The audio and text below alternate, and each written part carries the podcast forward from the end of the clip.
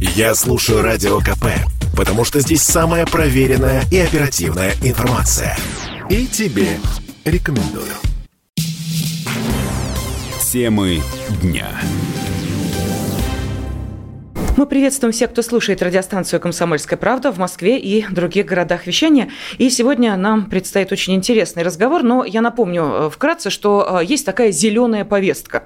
Э, безусловно, вы о ней слышали, это мировой тренд, и направлена она на то, чтобы эффективно использовать природные ресурсы с минимальным ущербом для экологии. Ну и плюс сократить потребление тех ресурсов, которые близки к истощению. Вы скажете, ну а где же здесь мы в этой зеленой повестке? Ну вот давайте Давайте об этом сегодня подробно и поговорим. С нами в студии доктор технических наук, профессор кафедры экология и промышленная безопасность МГТУ имени Баумана Михаил Иванов. Михаил, здравствуйте. Здравствуйте, да. очень приятно. Ну, давайте мы э, начнем, наверное, с вопроса, который интересует многих. Безусловно, э, вот эта вот зеленая повестка – это уже такой термин, который, честно говоря, э, начинает немножко поднадоедать, потому что он звучит отовсюду, мы мало понимаем, каким образом это касается касается каждого из нас. Вот поэтому я и хочу именно с этого вопроса сегодня общение с вами и начать. А почему это действительно для нас важно, и не только при ведении, например, бизнеса или при промышленном производстве товаров,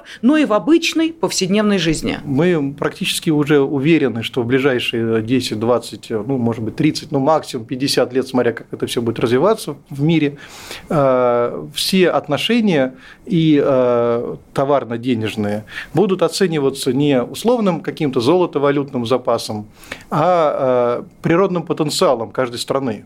Будут оцениваться то, сколько в стране чистой воды, сколько в стране чистого воздуха, какое биологическое разнообразие и так далее, и так далее. И чем в стране этого капитала больше, тем, соответственно, ее, э, ну, скажем так, условно-финансовый потенциал выше.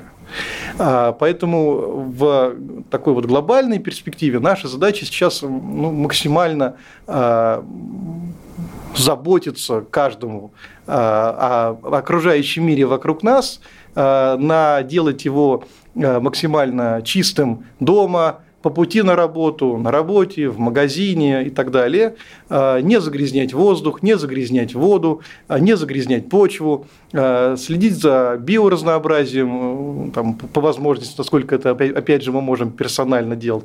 Это с одной стороны. А с другой стороны, есть уже это, то есть это в долгосрочной перспективе такой.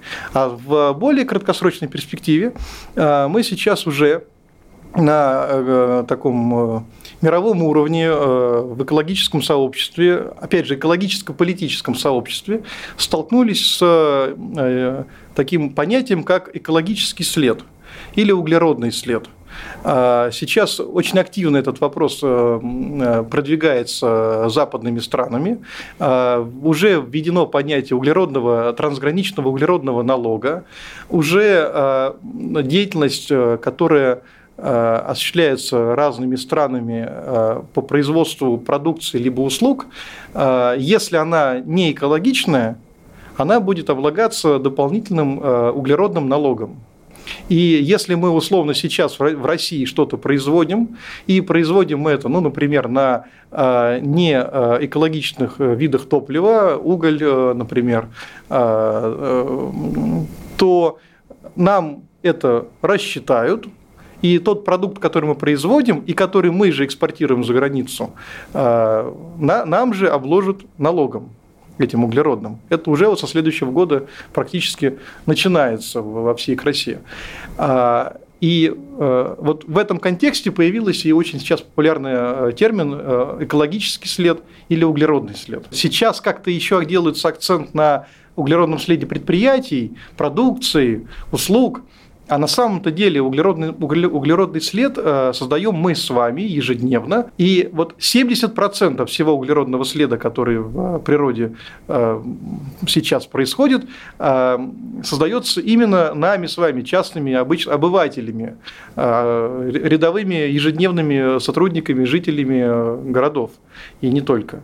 И как снижать этот углеродный след, как нам таким образом делать нашу эм, ежедневную деятельность более экологичной, э, безопасной для природы, и как следствие повышать ежедневно таким образом условное вот финансовое благосостояние нашей страны, это вот и есть та большая проблема, о которой нужно говорить и э, все больше и больше. В этом потоке информации очень порой сложно отделить то, что действительно является реальностью, а, от от того, что является, ну, знаете, э, вот неким э, новостным шумом, потому что действительно, вот говорят, вот зеленая повестка, вот зеленая повестка, и уже э, начинаешь эти новости, ну, немножечко так не через себя пропускать, а как бы в сторону отставлять. Вот как отличить одно от другого?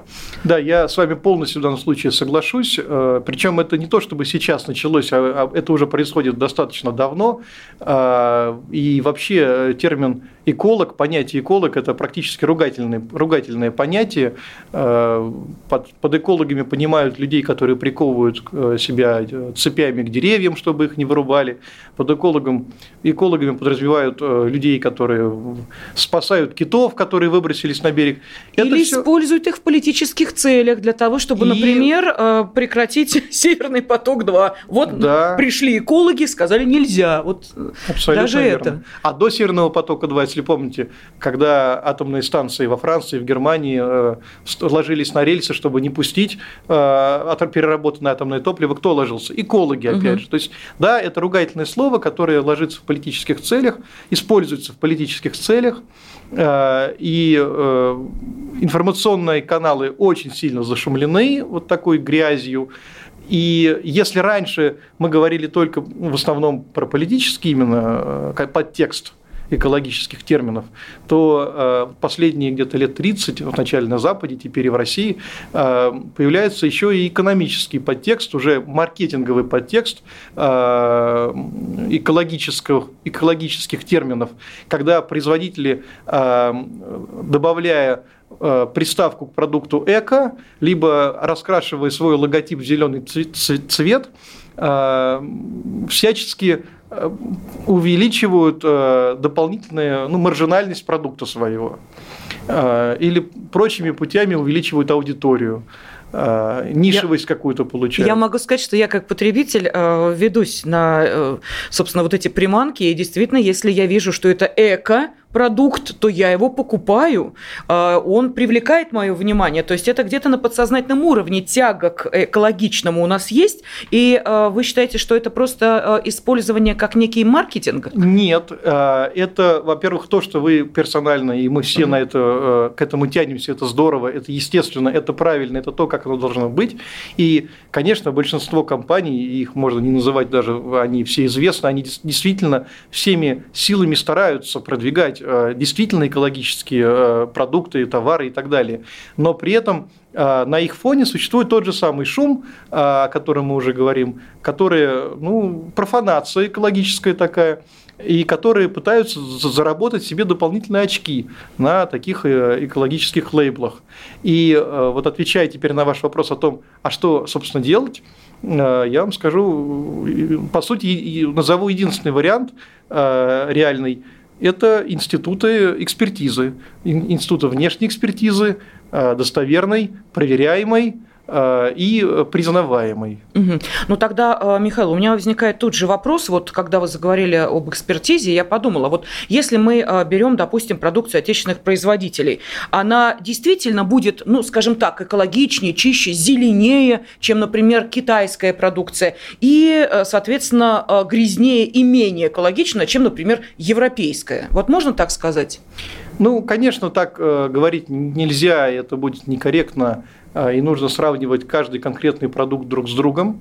А, при этом, если же попробовать э, чуть более широко взглянуть, то тут есть предмет для гордости э, нашей отечественной. А, понятие, скажем так, в целом экологичность любого продукта может оцениваться только с, точки, э, только с точки зрения полного жизненного цикла продукта, изделия, услуги. То есть, если мы говорим про, э, ну, условно, создание какой-то шестеренки э, для двигателя, одной маленькой, крохотной или болта даже одного, мы в рамках полного жизненного цикла мы должны анализировать тот след, то воздействие на природу, которое он оказывает, начиная с самого э, начального этапа проектирования этого болта, его создания, собственно, изготовления, использования, утилизации, а дальше больше, а вот утилизировали. А что, что стало с ним, когда мы его утилизировали? Может, его не надо просто там, может, его переплавить во что-то еще? А то, то, чем он стал, а куда он дальше пойдет и так далее. Когда мы вот так вот посчитали полный жизненный цикл, мы можем сказать уже достоверно, объективно его влияние на окружающую среду.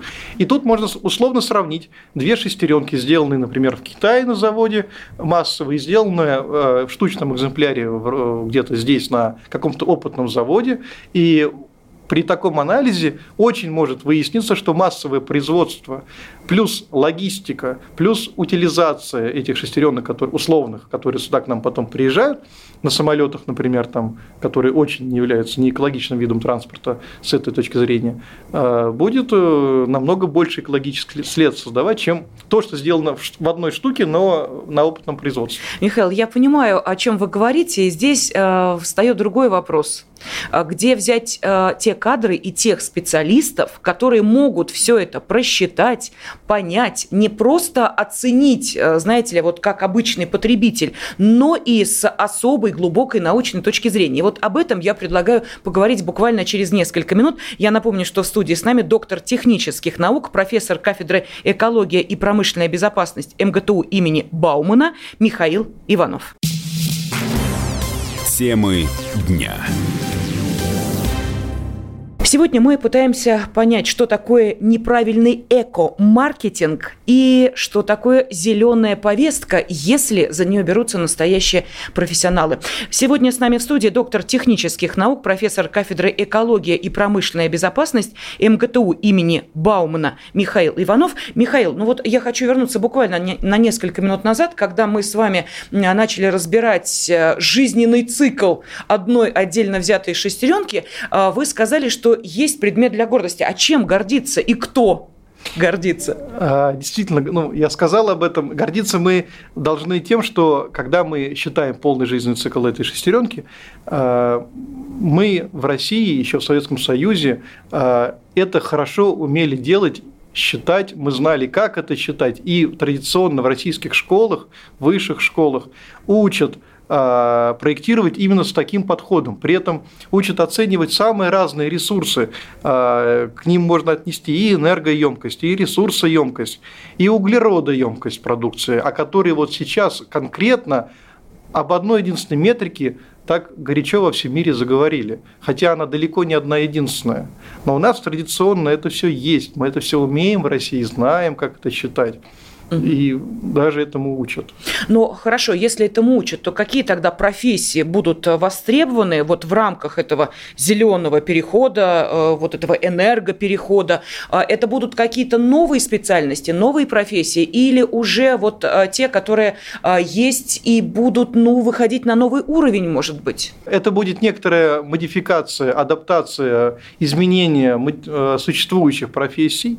В первую очередь профессии эколога, расчетчика, счетчика, то есть сейчас большое количество на каждом предприятии, есть отделы экологии, люди считают выбросы э, загрязняющих веществ в воздух, э, в воду, в почву, энергетических загрязнений и так далее. Э, в принципе, речь об этих же людях, но о некоторой их профилизации под конкретные задачи, под, в частности, оценки полных жизненных циклов изделий инженерами вместе с этими экологами-расчетчиками, которые смогут и рассчитать экологический след изделия и спроектировать его так, чтобы этот экологический след был минимальный. Это в первую очередь. Но, с другой стороны, э, невозможно просто так рассчитать, если мы работаем на э, э, традиционных видах топлива. Конечно, поэтому нужны будут инженеры по энергопереходу, а также новые качества менеджеров, управленцев, менеджеры по устойчивому развитию. Это довольно перспективные профессии, если мы говорим именно об этом. А в университете э, имени Баумана планируют э, на запросы рынка отвечать? Конечно, э, очень активно мы в эту сторону работаем. Причем у нас есть для этого хороший задел. У нас вот та кафедра, которую я представляю, кафедра экологии и промышленной безопасности, это одна из ну, старейшая кафедра в области охраны труда. Она была создана как первая кафедра в России в области охраны труда. Мы понимаем, э, что необходимо двигаться дальше. И сейчас в университете идет э, такая масштабная трансформация, причем тоже с двух сторон. Во-первых, у нас активно строится университет в, рам... вот на, в Москве, на Бауманской, на метро Бауманская, строится новый кампус, строятся новые здания, э, абсолютно с нуля, красивые, из стекла, прозрачные, современные, просторные, с высокими потолками, очень стильного дизайна. А, и одно из таких зданий, например, площадью практически 5000 квадратных метров, полностью посвящено тематике экологии. Там будут все лаборатории вузовские экологические, а, все специалисты, все студенты там будут собраны, которые занимаются вопросами экологии. Это с одной стороны, с точки зрения а, помещений и лабораторий, и э, техники всей. А с другой стороны, в нашем университете, в Бауманском университете заявлено в рамках стратегической программы развития по программе «Приоритет 2030» данная экологическая тематика. А, она оформлена в виде стратегического проекта на следующие 10 лет, который называется Бауман Go Green. То есть Бауманка становится зеленой, Бауманка делает кого-то зеленым. Этот проект также направлен на развитие дополнительного профессионального образования, на создание образовательных программ и вот с сентября э, будут э, созданы новые образовательные программы по устойчивому развитию, как раз именно для руководителей высшего звена. Э, будут созданы программы по э, оценке углеродного следа для иностранцев на английском языке, то есть мы будем учить в том числе и иностранных студентов. На базе этого же создаются экспертные группы для оценки парниковых газов, для валидации, верификации парниковых газов. Пока эта деятельность э, добровольная, но в скорости она будет обязательная. Поэтому, да, действительно, очень активно развиваемся. А можно повысить свою квалификацию? Ну, или, допустим, вот если человек хочет дистанционное обучение пройти, это возможно будет? Да, конечно. Благо, э, в нашем ковидном периоде э, были не только негативные стороны, были и позитивные стороны. Э, мы так в экстренном порядке были вынуждены перейти на дистанционный режим. Я бы лично, как профессор кафедры, не сказал бы, что для обычного очного обучения это полезно, а вот э, как инструмент дополнительного образования, повышения квалификации, вебинары, обучающие всякие угу. короткие курсы любого уровня, от школьников и до э, уже возрастных слушателей, это, конечно, был мощнейший рывок для высшего образования, и мы имеем и разрабатываем огромное количество таких онлайн-курсов, офлайн курсов краткосрочных, э, и, конечно, рады будем видеть слушателей. Да, ну вот смотрите, Михаил, мы с вами начинали именно с того, как отличить вот этот инфошум от э, реальной повестки, эм, от э, действительно того, что может изменить нашу жизнь. Вот а как вы считаете, на качество жизни обычных людей скажется снижение вот этого углеродного следа, о котором мы говорили? То есть, ну, проще говоря, вода будет чище, воздух будет чище, или все это, ну, не более чем какие-то идеи, которые достаточно сложно сейчас в нынешних условиях реализовать. А, потому что, ну, э, даже, ну, смотрите, та же река, она же протекает не через одну страну, и океан, он же не для одной страны, он для э, многих стран, практически для всей планеты. Вот удастся ли это сделать? Ну, именно в этом и смысл э, всей этой инициативы, что по отдельности мы ничего изменить не сможем. И надо браться всем миром, буквально всем миром, не, не только одной стороной, и начинать с себя. Угу. И начав с себя, причем Опять же, это не значит, что нужно срочно перекрывать э, воду по утрам и расходовать меньше воды. Это, в России этот может быть вопрос не настолько важно стоять. В России может стоять вопрос, например, э, раздельного сбора мусора. Ну, правильно, не мусора, это правильно отходов, а раздельного сбора отходов.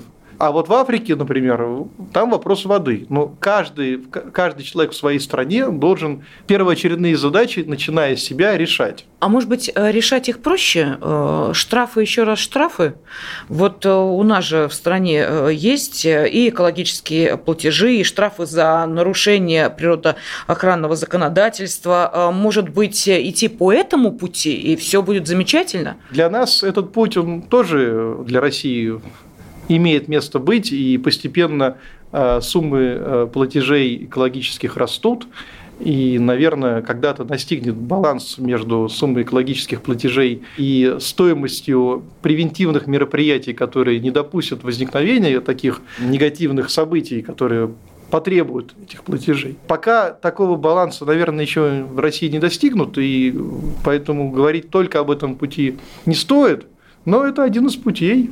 Но начинать все равно нужно только себя. Ну вот э, очень коротко ваши рекомендации, может быть, вот в оставшиеся э, несколько секунд, вот что бы вы посоветовали человеку, что значит начать с себя, да? Э, о профессиональном обучении мы поговорили. Действительно, если человек хочет сделать это реальным делом своей жизни, он выберет эту профессию. А вот каждый из нас что может сделать? Ну, я скажу так. Самое главное – трезво подходить к той информации, которая к нам приходит. Если мы видим где-то какую-то надпись «эко», эко, либо мы э, какие-то получаем просто потоки информации с рассказом о том, что у нас самый экологичный продукт, товар, услуга. Прежде чем слепо этому верить, проверить. Проверить сложно. Потому что, чтобы проверить, нужно поднять огромный объем информации. И не всегда эта информация легко доступна. Она может быть на иностранном языке, она может быть в пятом колене доступа. Но найти эту информацию – прочитать эту информацию, объективно ее для себя, ну хотя бы субъективно, проверить, и уже после этого делать суждение из первоисточников, а не из э, пересказов. Это раз. Так, ну, конечно, как я уже говорил, э, сортировать мусор. Даже если у нас э, контейнеры пока не сильно раздельные, но начинать тренироваться с себя. Как только мы научимся это делать, контейнеры появятся раздельные. Не по возможности минимизировать перелеты на самолетах, например, когда это возможно, э, минимизировать пользование персональным транспортом, личным транспортом в пользу общественного, использовать электромобили и прочее э, такой персональный электротранспорт в пику, опять же, двигатель внутреннего сгорания, ну и так далее. Ну и вы знаете, все-таки лучшим доказательством того, что это возможно, были первые месяцы глобальной пандемии, когда весь мир оказался закрыт по своим личным индивидуальным квартирам, и вот там-то как раз и показывали ну, вот эти фотографии из э, космоса, что планета-то действительно начала потихонечку самоочищаться. И вот это действительно лучшее доказательство того, что это не некая виртуальная повестка, которая вот просто сейчас у всех на слуху, это действительно то, что может помочь и всей планете, и каждому из нас. Спасибо э, огромное. Сегодня с нами в студии был доктор технических наук, э, профессор кафедры экологии и промышленной безопасности МКТУ имени Баумана Михаил Иванов. Михаил, спасибо. Спасибо вам. Темы дня.